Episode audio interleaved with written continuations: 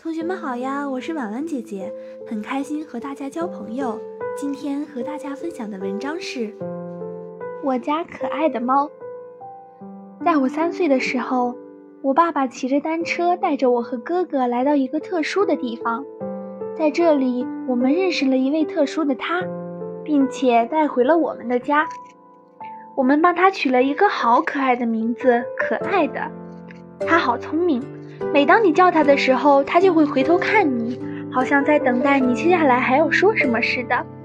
他很爱干净，每次都去蹲厕里方便，去完了厕所还会叫你帮他冲厕所。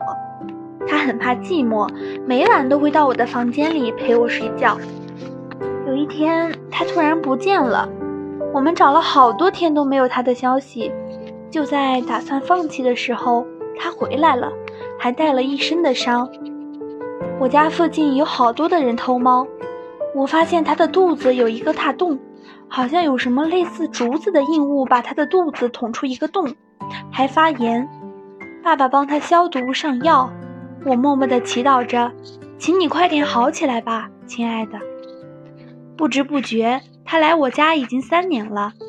这时，我发觉它已经老了，没有以前的那么调皮捣蛋。